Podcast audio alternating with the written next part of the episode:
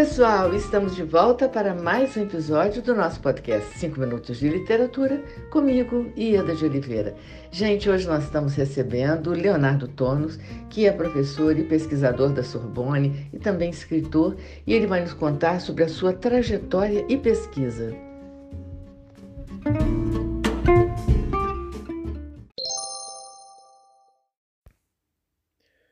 Sou Leonardo Tonos, professor e pesquisador na Universidade da Sorbonne, em Paris, há quase 20 anos, e residente na França há mais de 30 anos.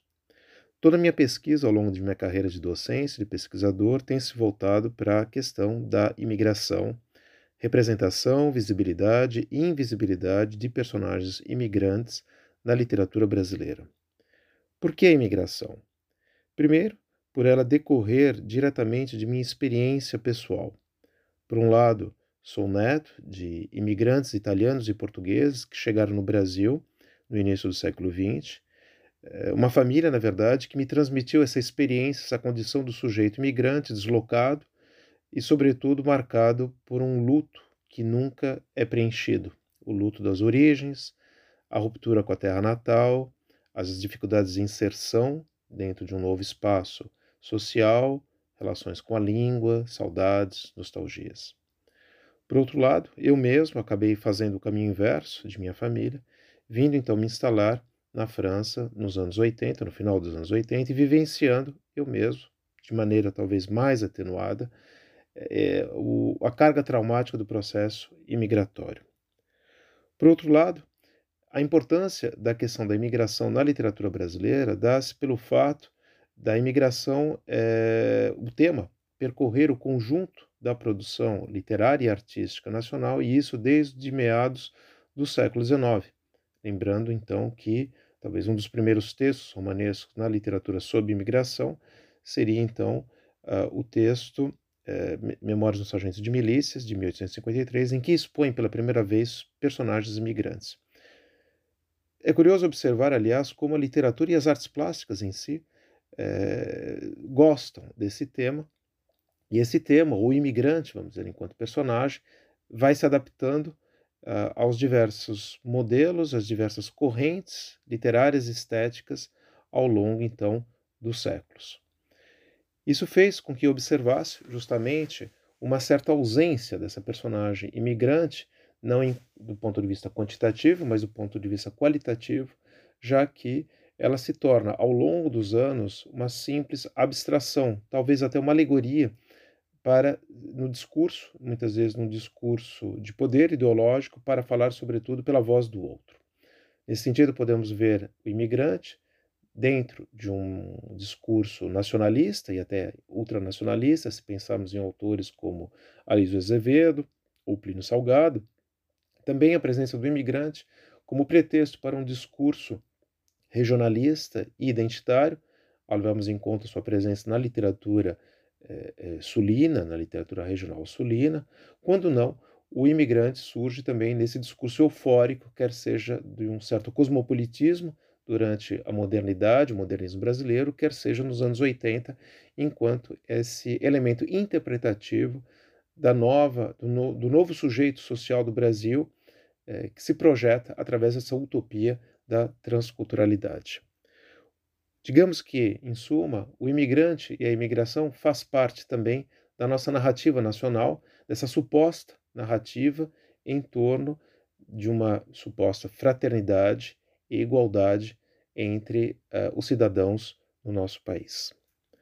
Tudo isso me parece interessante, eu diria, até 2015, quando então o mundo é confrontado com um novo momento traumático e trágico, ligado então à chamada questão das migrâncias e dos refugiados.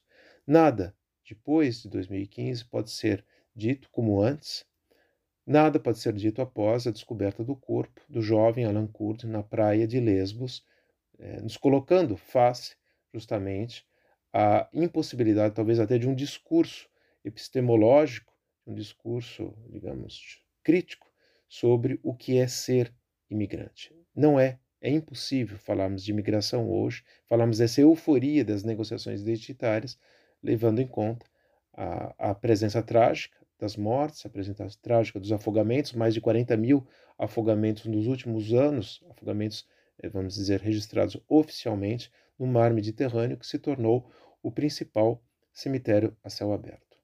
Tudo isso me fez repensar justamente a minha atuação enquanto crítico e buscar, talvez na ficção, uma nova maneira de expressar essa capacidade trágica.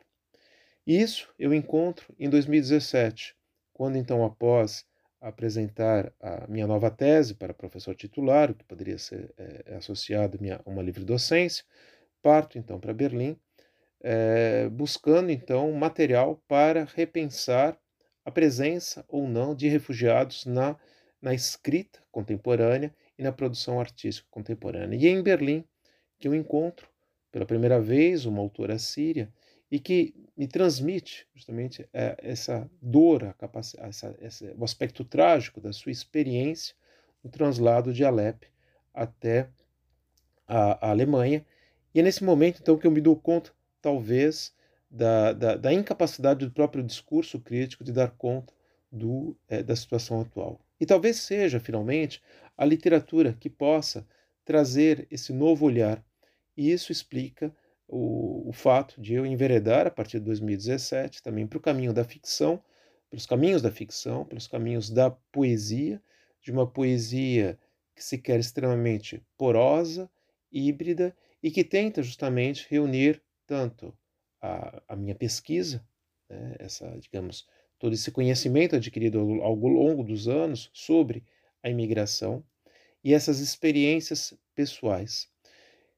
Isso se manifesta, então, na primeira antologia, que publica em 2017, agora vai ser assim, é, antologia na qual podemos observar justamente esse questionamento, através de vários poemas que vêm relatar a situação do refugiado, um tema, aliás, ainda bastante inovador e novo dentro da literatura brasileira, e isso se manifesta talvez hoje num trabalho ainda inédito em que por conta da situação pandêmica, por conta dessas diversas tragédias que vivemos nesses últimos anos, tento então reunir pesquisa acadêmica e produção é, ficcional. Não somente a pesquisa acadêmica nutrindo a minha, a, minha, a minha escrita pessoal, mas que ambas formem um único conjunto, talvez não coeso, mas um conjunto que tente justamente dar conta daquilo que se tornou quase inenarrável no nosso mundo contemporâneo e dessa dor e dessas tragédias que vivemos então ao longo do tempo.